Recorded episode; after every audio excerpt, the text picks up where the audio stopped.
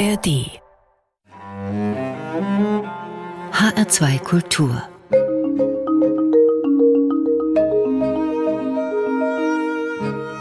Doppelkopf Heute mit Andreas Wunn, Autor, Journalist und Leiter des ZDF Morgen- und Mittagsmagazins. Sein Buch heißt Saubere Zeiten, eine Geschichte vom Aufstieg und Fall einer Unternehmerfamilie im Wirtschaftswunder Deutschland und ein großer Vater-Sohn-Roman. Willkommen, Herr Wunn. Vielen Dank, dass ich da sein darf. Hallo. Ich bin Ulla Atzert. Herr Wunn, Sie beschreiben die Sprachlosigkeit der Generationen, die Unfähigkeit, Fragen zu stellen, solange die Alten noch auf der Welt sind, solange die noch leben. Und darum geht es in Ihrem neuen Roman. Das ist ein Roman. Davor hatten Sie einen Vorgänger, ein Sachbuch, Mutters ja. Flucht. Auch da haben Sie Fragen gestellt, in dem Fall an Ihre Mutter. Wollte Ihre Mutter davon erzählen, von der Flucht, oder war das Ihre Idee? Das war Beides eigentlich. Das Buch Mutters Flucht ist ein Memoir, ist die Fluchtgeschichte meiner Mutter, die 2015 festgestellt hat, dass die Balkanroute, auf der die Flüchtlingsbewegung in dem Jahr stattgefunden hat, dieselbe Route ist, auf der sie vor 70 Jahren, 1947, als kleines Kind geflohen ist, nämlich aus dem Banat. Sie ist Donauschwäbin und musste 47 als Sechsjährige fliehen mit ihrer Mutter und Großmutter und hat nie darüber gesprochen. Deshalb stimmt mhm. das schon, das Thema Sprachlosigkeit. Und als das so wieder hochkam, habe ich gesagt, wir müssen eine Reise machen und vielleicht kann ich ein Buch darüber schreiben. Mutters Flucht ist es dann geworden vor, vor drei, vier Jahren. Und wir sind bis in ihr Geburtsort im heutigen Serbien gereist und haben viel über Vergangenes gesprochen, ja. Das muss ja dann über Ungarn. Österreich, Ungarn und Serbien, genau. Ein unglaublich weiter Weg für so ein kleines Mädchen. Konnte sie sich denn an Wegemarken erinnern? So nach dem Motto, hier war ich schon, das habe ich schon mal gesehen? Nicht wirklich, eher aus Erzählungen ihrer Mutter, meiner Großmutter, die auch die Stationen der Flucht und auch die Lager, die Deutschen wurden ja von den jugoslawischen Partisanen in Lager gesteckt, Hungerlager, Zehntausend sind gestorben damals in den Nachkriegsjahren. Sie kann sich da nicht dran erinnern, auch an die Alpenüberquerung, die mussten zu Fuß ja. über die Alpen, mhm. äh, konnte sie sich auch nicht erinnern, was mir immer komisch vorkam, bis heute, weil mit sechs Jahren kann man sich schon an Dinge erinnern. Also das war, glaube ich, schon eine Verdrängung, mit der sie auch Zeit ihres Lebens nicht schlecht gefahren gefahren ist. Und trotzdem hatte ich dann relativ spät als Sohn, als erwachsener Mann das Bedürfnis, mehr darüber zu erfahren. Und sie hat sich dann, das kann man in Mutters Flucht in dem Buch dann auch nachlesen, ein Stück weit schon auch geöffnet, ihrer eigenen Vergangenheit und auch ihren Söhnen gegenüber. Was hat das mit Ihnen gemacht? Also Sie sagten ja, Sie haben sich gewundert, dass sie sich zum Beispiel nicht an Wegemarken erinnert hat. Gab es noch mehr Erlebnisse, wo Sie gesagt haben, das ist aber komisch, dass das so verdrängt werden muss oder können Sie das nachvollziehen? Ich habe versucht, mir das zu erklären, auch während der Reise. Ich glaube, es war ein Schutzmechanismus. Traumatische Erlebnisse meiner Mutter im Lager damals. Ihr Vater, mein Großvater, wurde von jugoslawischen Partisanen erschossen. Ich glaube, dass über die Generationen hinweg ihre Mutter, also meine Großmutter, dann meine Mutter und auch bis hin zu uns, den Kriegsenkeln, wurde einfach ganz, ganz wenig darüber gesprochen, vielleicht auch aus Angst. Wir haben das gespürt als Kinder und auch nie gefragt. Und irgendwann hat es mich aber interessiert.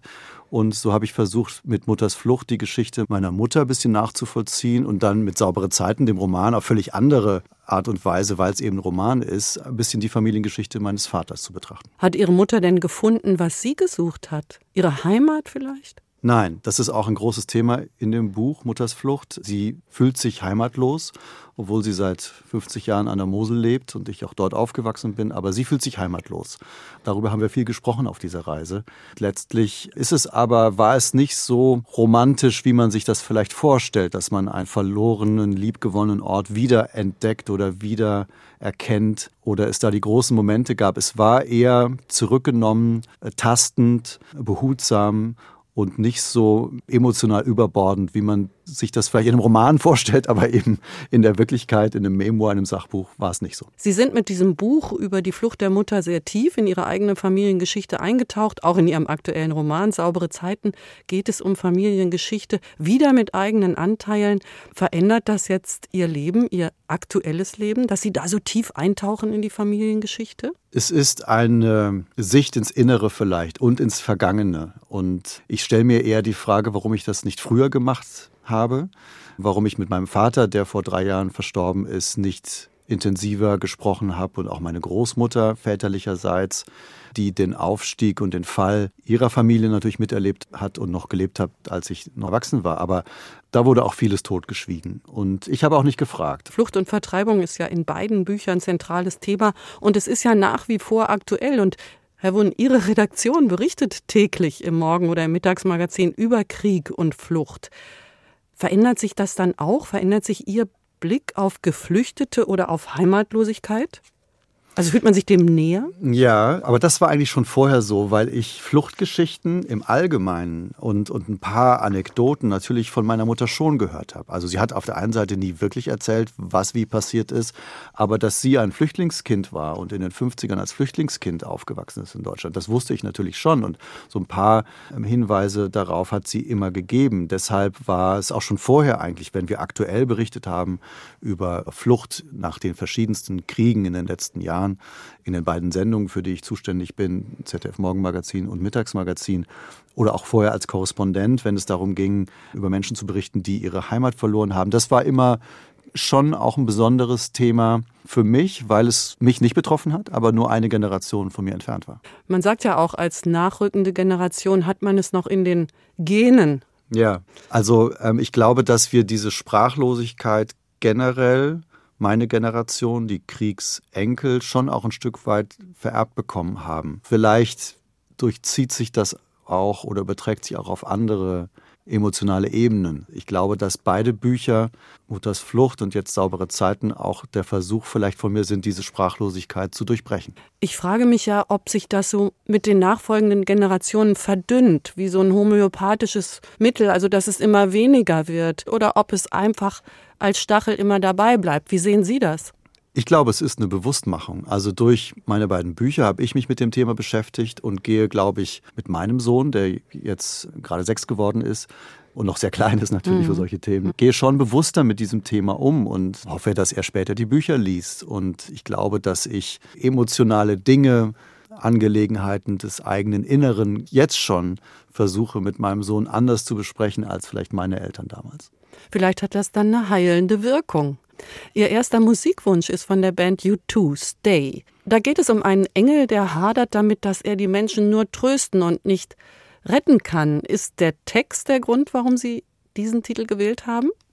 Es ist eigentlich alles der Grund. Ich finde es ein wunderschönes Lied, aber vor allem ist es der Grund, dass es mich an das Berlin der 90er erinnert. Der Song ist ja auch Soundtrack zu In weiter Ferne so nah von Wim Wenders, der in Berlin spielt. Das Video spielt auch in Berlin. Man sieht da Bono auf der äh, Siegessäule. Und für mich ist der Song die nostalgische Rückbesinnung auf das Berlin der 90er Jahre. Ende der 90er bin ich nach Berlin gekommen, um hier zu studieren. Und das erinnert mich daran, an die Zeit und an die Freundschaften und die Erfahrung von damals. Stay von U2, gewünscht von Andreas Wunn, Autor und Journalist, Leiter von ZDF MoMA und MIMA, dem Morgen- und dem Mittagsmagazin. Heute ist er zu Gast im Doppelkopf in HR2 Kultur mit Ulla Azad.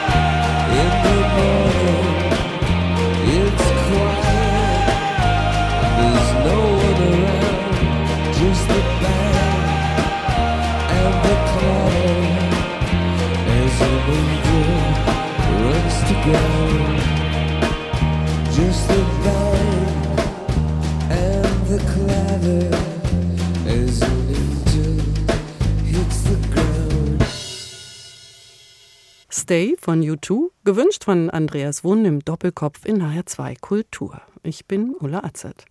Herr Wunn, Sie leiten das Morgen- und Mittagsmagazin vom ZDF. Das gibt's im wöchentlichen Wechsel mit der ARD und das seit gut 30 Jahren. Es ist eine erfolgreiche Kooperation. Könnten ARD und ZDF vielleicht auch anderweitig kooperieren, damit Geld sparen, vielleicht unzufriedene Gebührenzahler befrieden? Ja, das werde ich oft gefragt und das tun wir ja beim Mittagsmagazin noch viel mehr als beim Morgenmagazin. Mhm. Beim Mittagsmagazin benutzen wir sogar dasselbe Studio. Also auch das ARD-Mittagsmagazin wird bei uns im ZDF produziert, im Zollernhof in Berlin. Viele RBB-Kollegen sind bei uns dann im Studio, auch wenn unsere Sendung läuft, das ZDF-Mittagsmagazin. Also da ist die Kooperation sogar noch enger als beim MoMA, wo wir uns im Prinzip nur abwechseln. Glauben Sie, dass diese Kooperation, dieses Zusammenwachsen sich auch beim Gebührenzahler niederschlägt oder merkt er das gar nicht? Na, wir reden da schon viel drüber. Beim Morgenmagazin zum Beispiel haben wir ja jeden Sendetag ab 8.30 Uhr das WOMA Café mit Publikum. Danach bekommen die Zuschauer und Zuschauerinnen bei uns ein, erstmal einen Kaffee, weil die ja eben auch früh aufstehen mussten. Dann eine Führung durch das Studio und durch die Regie. Und dann komme ich meistens runter, jeden Tag nach der Sendung oder einer meiner beiden Stellvertreter Stellvertreterin und mache ein Zuschauergespräch. Um jeden Tag eine halbe Stunde erzähle ich ein bisschen über unsere Arbeit, stelle mich auch den Fragen, erzähle auch über ja, das öffentlich-rechtliche Fernsehen oder den öffentlich-rechtlichen Rundfunk über die Kooperation mit der AD und ZDF, über den Beitrag, argumentiere auch, stelle mich auch kritischen Fragen.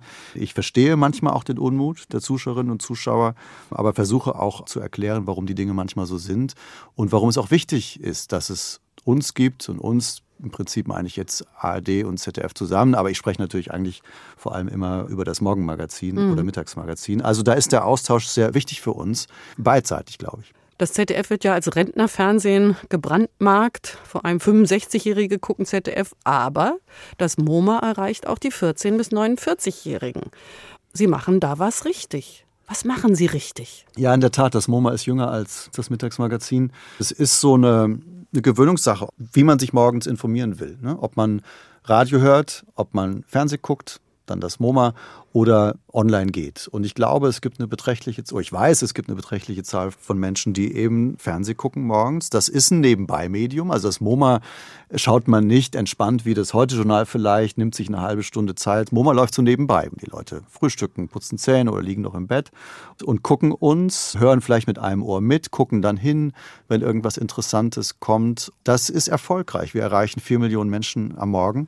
Also Menschen, die mehrere Minuten uns einschalten. Und es ist ein reger Austausch. Also niemand schaut dreieinhalb Stunden MoMA. Wir senden hier von 5.30 Uhr bis 9 Uhr, sondern die durchschnittliche Verweildauer ist nur 35 Minuten. Das heißt, die Menschen gucken mal kurz rein, nehmen das Wichtigste für sie mit. Wir haben ja ein breites Angebot, nicht nur Aktualität und ja. Politik, sondern mhm. auch Sport und Kultur und so weiter. Und nach 35 Minuten sind die meisten schon wieder weg und müssen dann vielleicht zur Arbeit.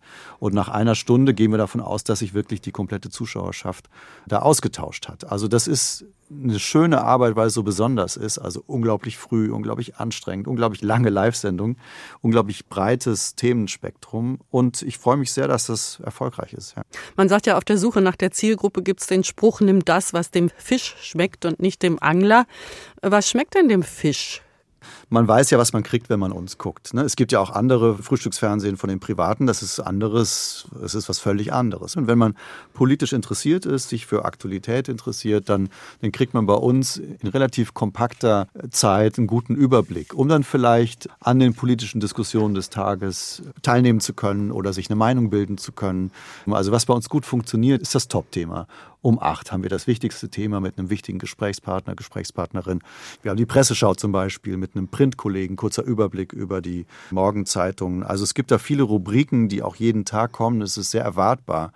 Und das trägt, glaube ich, auch zum Erfolg bei. Also wenn Sie sich kompakt informieren wollen und das übers Fernsehen tun wollen, dann ist man da schon richtig bei uns, glaube ich. Es gibt ja diese große Sorge, dass immer mehr junge Leute ihre Informationen aus Social-Media-Quellen beziehen. Haben Sie Angst, dass der öffentlich-rechtliche nur noch so ein Wurmfortsatz werden wird, der die Rundfunkstaatsverträge erfüllt? Nein, ich glaube, dass gerade bei Social Media und natürlich online unsere Zukunft auch liegt. Und das ist auch die Strategie von uns im Kleinen, also für meine beiden Sendungen, für die ich zuständig bin, aber auch vom ZDF insgesamt. Wir haben jetzt schon ein ganzes Team, das unsere Inhalte aus der Live-Sendung wiederverwertet und online weiterverarbeitet, sowohl auf den eigenen Plattformen als auch auf Social Media. Äh, das ist ganz wichtig, dass wir beides machen. Und das ist natürlich diese Schwierigkeit, in der wir alle derzeit stecken, dass wir eigentlich die alte Welt, ich sag mal das lineare Fernsehen, diese dreieinhalb Stunden Morgenmagazin am Morgen noch weiter bedienen müssen in der Qualität, in der wir sie all die Jahrzehnte auch gehalten haben. Und gleichzeitig die jüngeren Zuschauer und Zuschauerinnen und User und Userinnen eben dort abholen müssen, wo sie sind. Und das ist eben oft nicht mehr beim linearen Fernsehen. Das ist natürlich aber in diesen medienpolitischen Zeiten schwierig, aber wir können es ja auch nur beweisen, was wir zum Beispiel in der Pandemie auch bewiesen haben, wie wichtig unsere Informationsversorgung ist und wie hoch die Vertrauenswerte ja auch für uns sind, für die öffentlich-rechtlichen, gerade in den Krisen. Herr Wundt, Sie waren als Korrespondent in Brasilien und haben da über das Land geschrieben, Brasilien für Insider zum Beispiel. Übrigens ja. die Korrespondenten, das ist ja auch so ein Leuchtturm, den wir haben. Da muss ich jetzt auch mal ein bisschen für den öffentlich-rechtlichen ja, eine ja. Lanze brechen, denn das ist natürlich großartig, dieses Netz von Korrespondenten weltweit. So, das war jetzt der Werbeblock. Aber das ist so, was ich immer denke, das ist so klasse, dass wir das haben haben. Und Sie waren auch Korrespondent in Brasilien, haben über das ja, Land geschrieben. Ja. Ich denke so an Copacabana, an Rio, die Christusstatue. Und ich glaube, dass Brasilianer freundlich, feierwütig und entspannt sind. Stimmt das Klischee? Ja, Copacabana und Christo ist natürlich wirklich das Klischee. Ich habe nichts gegen Klischee. Ich finde, das kann ein guter ähm, Ausgangspunkt sein, ein Land kennenzulernen, weil sie teilweise doch stimmen. Aber eben, was Sie gerade gesagt haben, äh, das ist eher Rio ne, und nicht Brasilien. Und das ist natürlich dann das Wunderbare, wenn man die Gelegenheit hatte wie ich als Korrespondent so ein ganzes Land wie Brasilien und vor allem einen ganzen Kontinent. Ich war für ganz Südamerika zuständig, oh. äh, äh, zu, ja, äh, zu, zu entdecken. Also ich war sechs Jahre lang dort als Studieleiter in Rio und, und war aber mehr als zwei Wochen pro Monat unterwegs in ganz Südamerika auf Reisen, auf Drehreisen und das war für mich mein journalistischer Traum. Also mehr geht nicht für mich mhm. und hatte da eine tolle Zeit. Aber es ist eben die Gelegenheit, gerade für so einen Sender wie das ZDF, aber natürlich auch ARD, in den verschiedensten Formaten, auch jenseits der Nachrichtenformate, die Dokus, ich habe das alles gemacht, wirklich in die Tiefe zu gehen, hinzureisen, mit den Menschen zu sprechen, sei es bei kleinen, bunten Geschichten oder bei Katastrophen oder bei Wahlen oder auch politischen ja. Aufständen mhm. und so weiter. Mhm. Also was es alles da gab. Da berichten zu können und das für ein deutsches Publikum zugänglich zu machen. Das fand ich ein Privileg für mich, aber natürlich auch ein Riesenspaß und die Erfüllung meines journalistischen Traums als Reporter und Korrespondent dort zu sein. Und 2014 gab es die Fußball-WM, war auch die beste Zeit in Brasilien zu sein, weil sich alle für das Land interessiert haben. Zur Einstimmung passt der Musikwunsch von Caetano Veloso. Welcher Song ist es, den Sie sich ausgesucht haben? Ja, das ist das Lied Sozinho, das heißt alleine oder, oder einsam. Und Caetano Veloso ist einer der größten Sänger Brasiliens, der auch sehr politisch ist, der während der Diktatur auswandern musste für ein paar Jahre und der unglaublich und zu Recht verehrt wird für seine Musik, für seine Texte, für sein politisches Engagement. Und wir hören Sozinho in einer Live-Fassung. Ich habe ihn auch live gesehen und kann da berichten, dass das ein unglaubliches Erlebnis ist, diese großen Sänger, auch Gilberto Gil oder Chico Buarque, live zu sehen, weil ihnen so eine emotionale Verehrung vom brasilianischen Publikum ähm, ja zuteil wird, da muss man, glaube ich, in Deutschland lange suchen. Also da ticken die Brasilianer anders als wir Deutschen, viel emotionaler und zugewandter. Und das überträgt sich jetzt vielleicht auch bei diesem Lied, das aber sehr nachdenklich, auch ein bisschen traurig ist. Also es ist volle Dröhnung brasilianische Emotionalität, würde ich sagen, aber auf leise, leise Art und Weise. Dann freuen wir uns darauf. Andreas Wunn hat es sich gewünscht im Doppelkopf in HR2 Kultur mit Ulla Azad.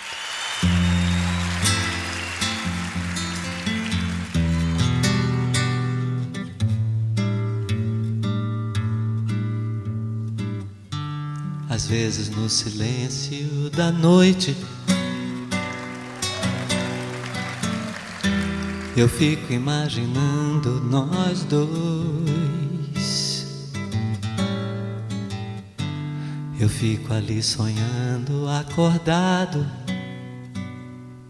juntando o antes, o agora e o depois.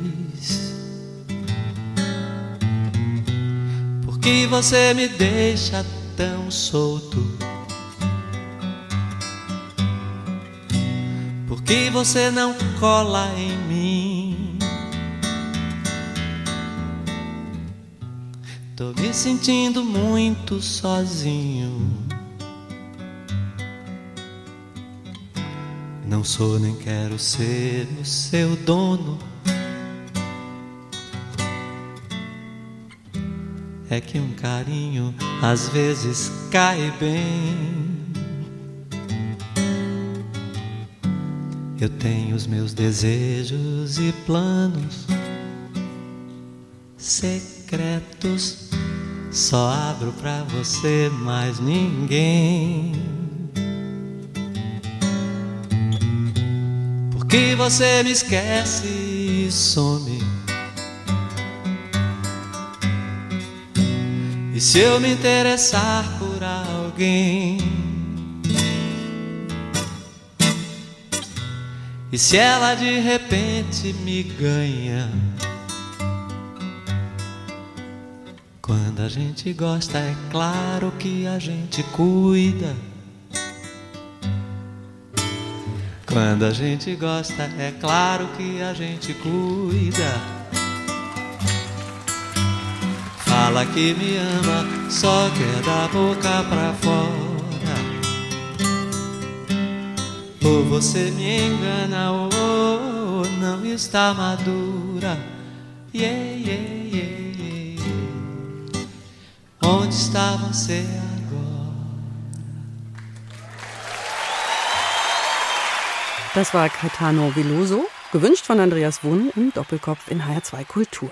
Herr Wunn, Sie waren von 2010 bis 2016 Brasilien-Korrespondent und Leiter des ZDF-Studios in Rio.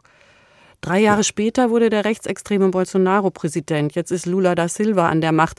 Ist Brasilien jetzt wieder auf einem guten Weg? Weniger abgeholzter Regenwald, mehr Demokratie?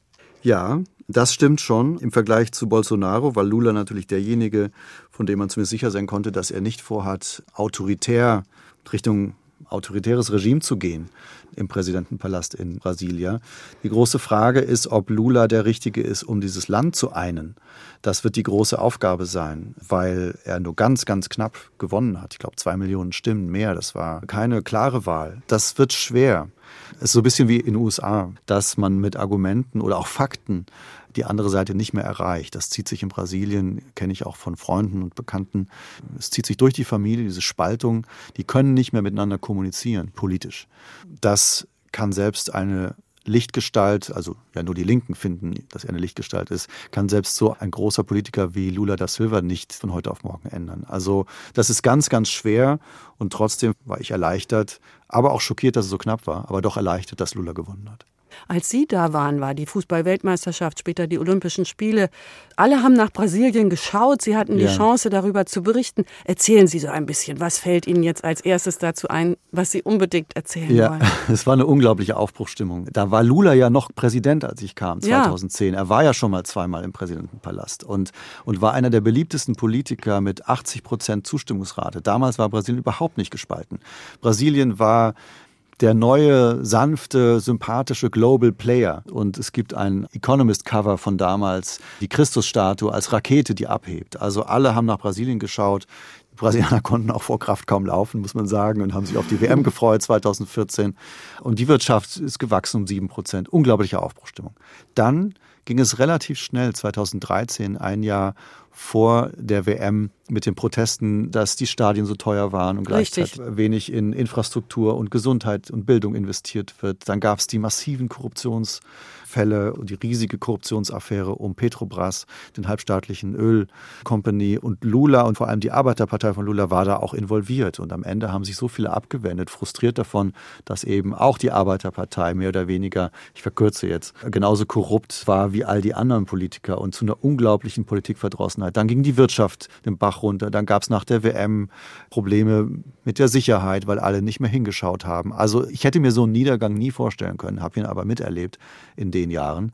Man muss es nicht verstehen am Ende, dass Bolsonaro gewählt wurde, dass so viele Brasilianerinnen und Brasilianer einen nachweislichen Rassisten und, und rechten Autokraten und so weiter wählt.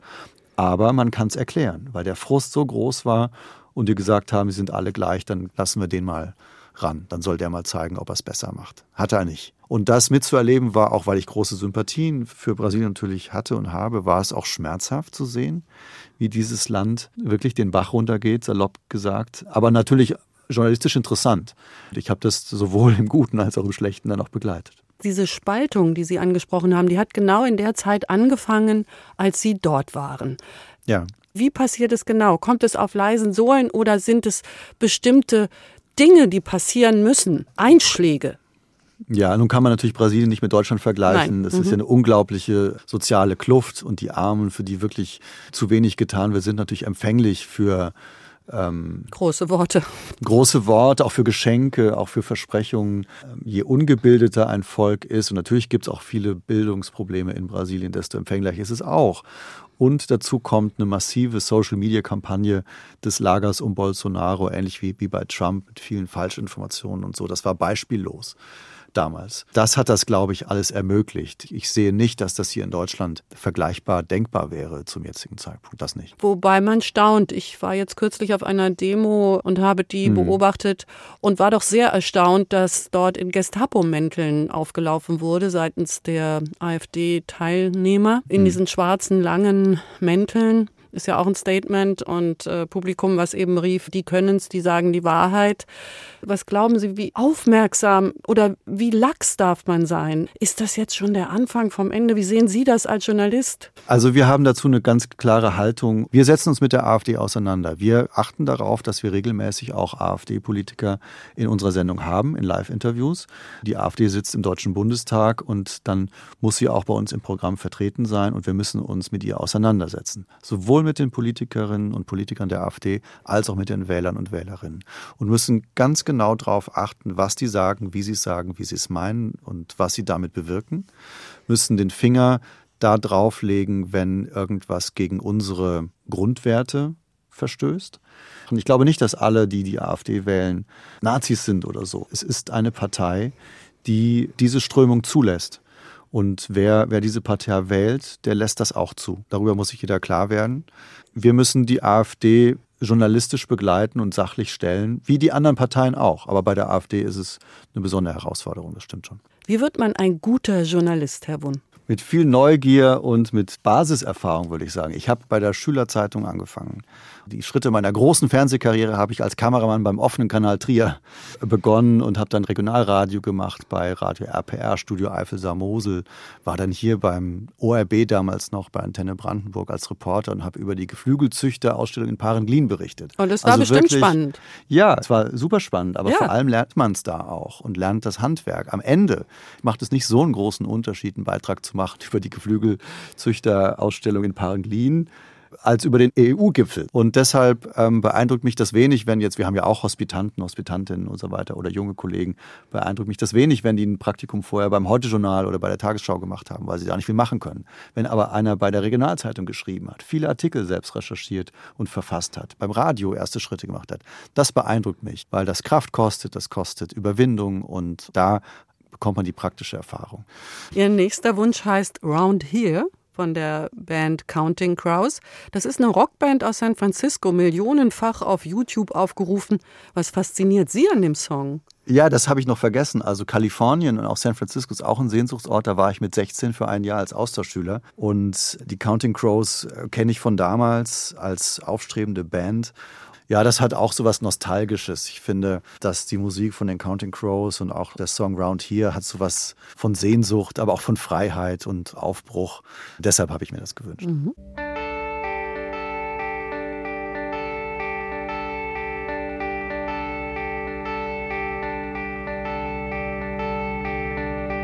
Step out the front door like a ghost into the fog where no one notices the contrast of white on white.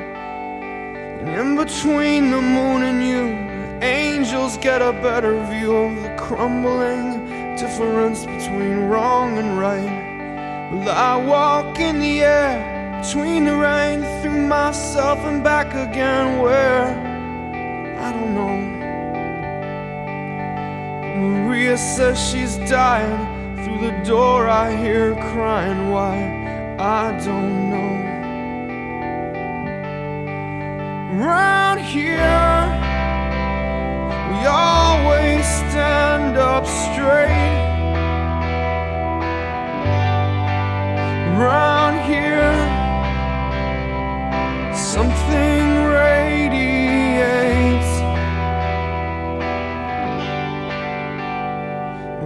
Came from Nashville with a suitcase in her hand. She says she'd like to meet a boy who looks like Elvis. And she walks along the edge of where the ocean meets the land, just like she's walking on a wire in a circus. She parks her car outside of my house and takes her clothes off. Says she's close to understanding knows she's more than just a little misunderstood. She has trouble acting normal when she's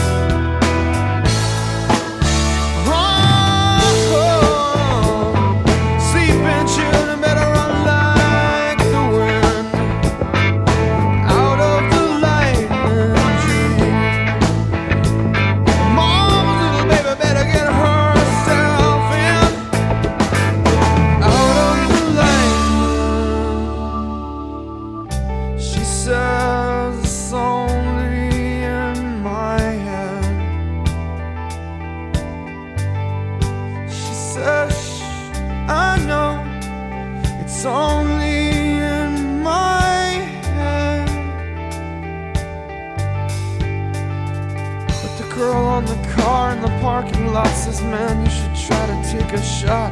Can't you see my walls are crumbling? And she looks up at the building, says she's thinking of jumping. She says she's tired of life. She must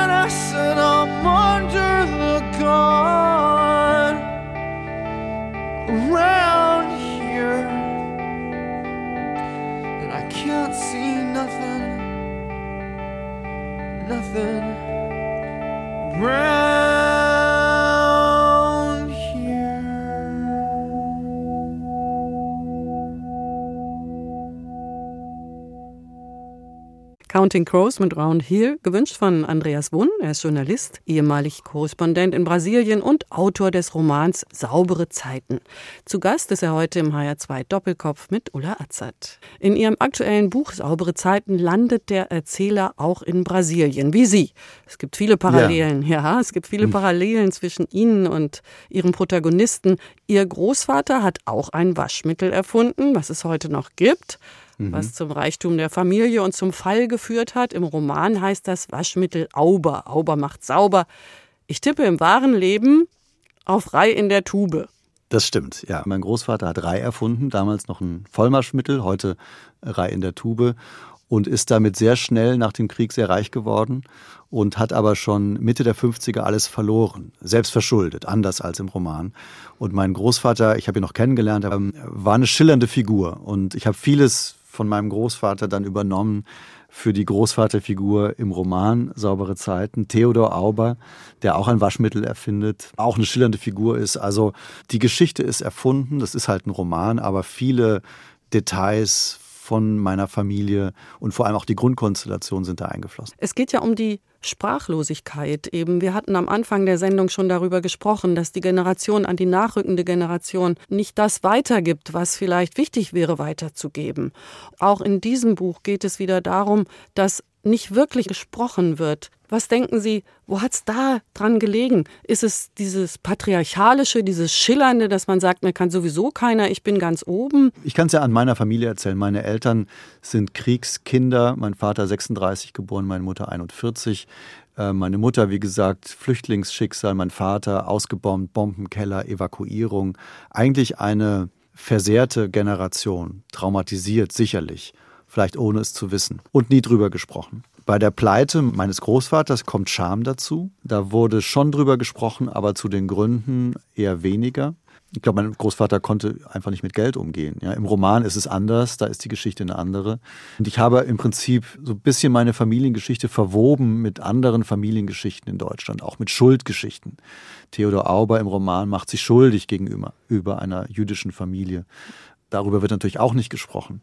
Ich habe halt versucht, diese Sprachlosigkeit zu durchbrechen und auch der Ich-Erzähler Jakob Auber versucht ja, diese Sprachlosigkeit nicht zuletzt mit seinem Sohn im Roman zu durchbrechen. Und manchmal gelingt es ihm, manchmal nicht. Also eine große Vater-Sohn-Geschichte und die großen Themen sind in der Tat Schuld, die Suche nach einem Familiengeheimnis, auch eine Liebe, die nicht gelingen will und dann letztlich auch an den Titel angelehnt, saubere Zeiten, die Unmöglichkeit, seiner eigenen Vergangenheit zu entfliehen oder auch seine eigene Geschichte reinzuwaschen. Ich habe eine Textstelle, da habe ich mir ein Eselsohr reingemacht. Ich weiß, das macht man nicht, aber. Ich freue mich, wenn mit einem Buch gelebt und gearbeitet wird. Das ist schon gut. Wir müssen jetzt nicht genau erklären, wer Bella ist. Das ist eine wichtige Figur in dem Roman. Ja. Und sie sagt folgenden Satz. Alles, was wir tun und alles, was wir sehen und alles, was wir hören, ist in unserem Körper. Das Leid und die Freude, die Liebe und das Glück. Und auch das Grauen. Es ist alles in uns drin. Es bleibt alles in uns drin. Und wir müssen lernen, damit umzugehen und auch mal was rauszulassen. Es ist interessant, dass, es freut mich sehr, dass Sie das rausgesucht haben. Wir wollen in der Tat nicht zu viel verraten, aber Bella ja. ist eine zentrale und auch sehr geheimnisvolle Figur. Ich glaube, dass da sich eine Tür öffnet im Roman. Und gleichzeitig beschreibt es auch einen Gegensatz mit dieser Körperlichkeit. Also Bella sagt das ja, da ist sie schon in Brasilien, so viel können wir vielleicht verraten. Ja, und sie ist Tänzerin. Aber zu dem Zeitpunkt eine sehr alte Frau, als sie das sagt.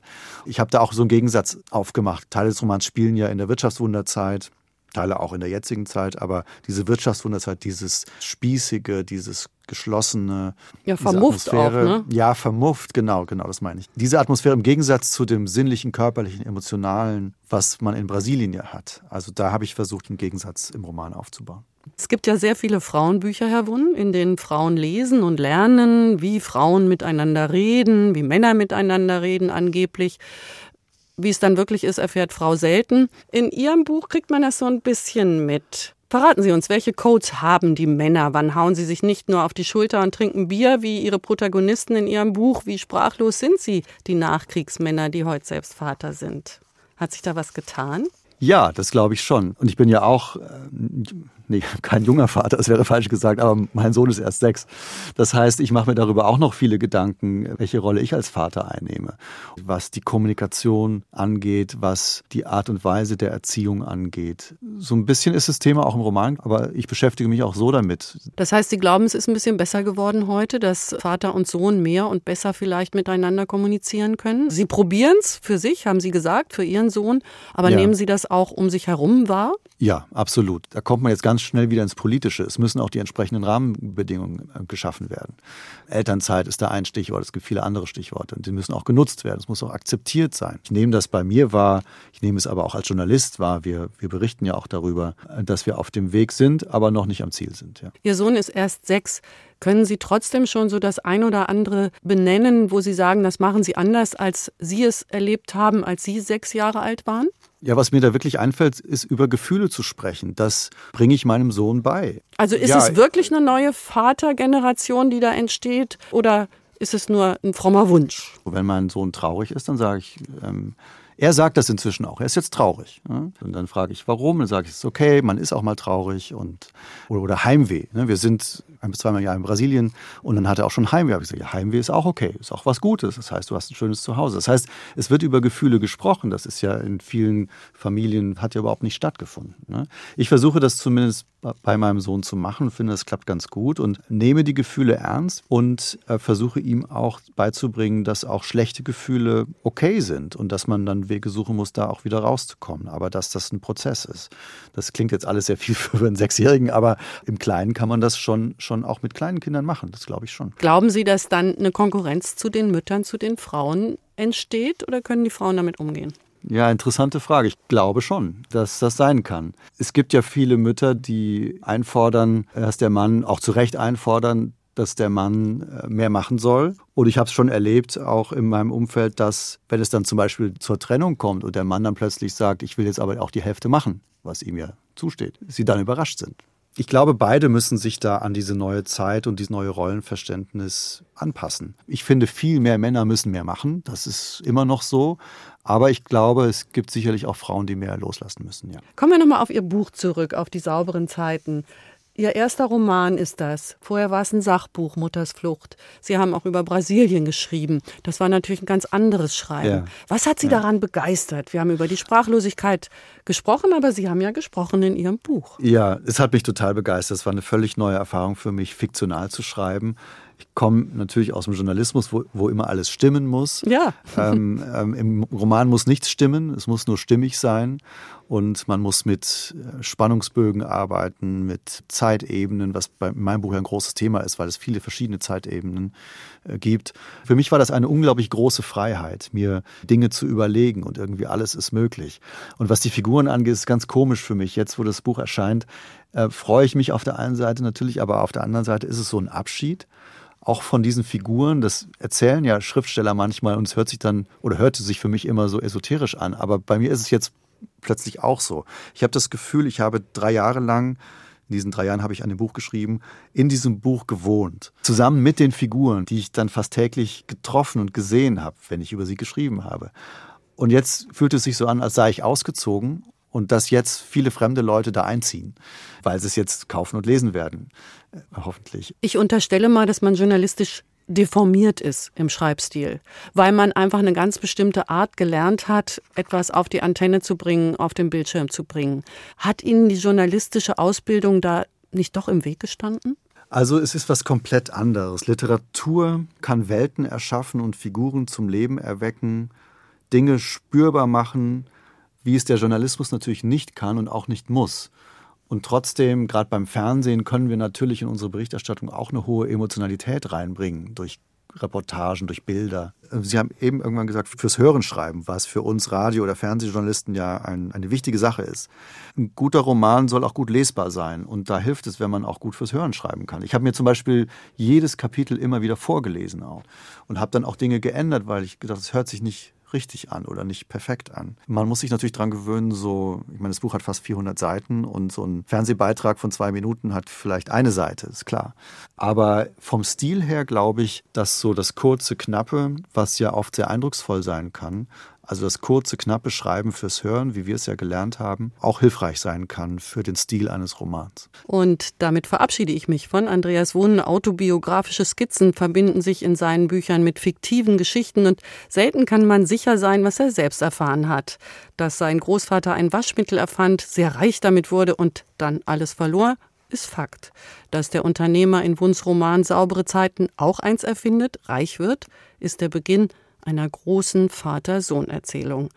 Danke, Herr Wund, dass Sie heute zu Gast waren in HR2 im Doppelkopf mit Ulla Azad. Ihr letzter Musikwunsch, What a Wonderful World, in einer ungewöhnlichen Version von John Baptiste. Sagen Sie uns noch, was bedeutet dieser Song für Sie? Ja, den habe ich kürzlich entdeckt und What a Wonderful World kennt natürlich jeder von Louis Armstrong. Ich spiele selbst Klavier, deshalb äh, gefallen mir so leise Klavierstücke und John Baptiste hat es geschafft, was altbekanntes in ganz zarter Art und Weise neu zu interpretieren und das hat mich sehr sehr berührt und sehr sehr beeindruckt. Vielen Dank, Andreas Brunn.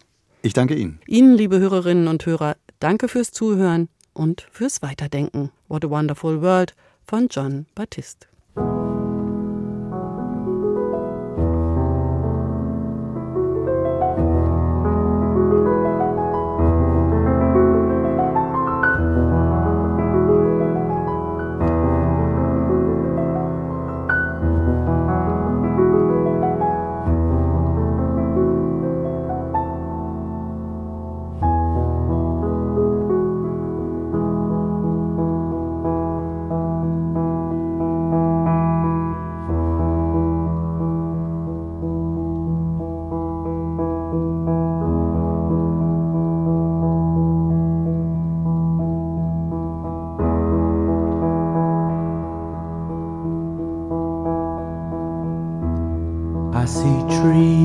Green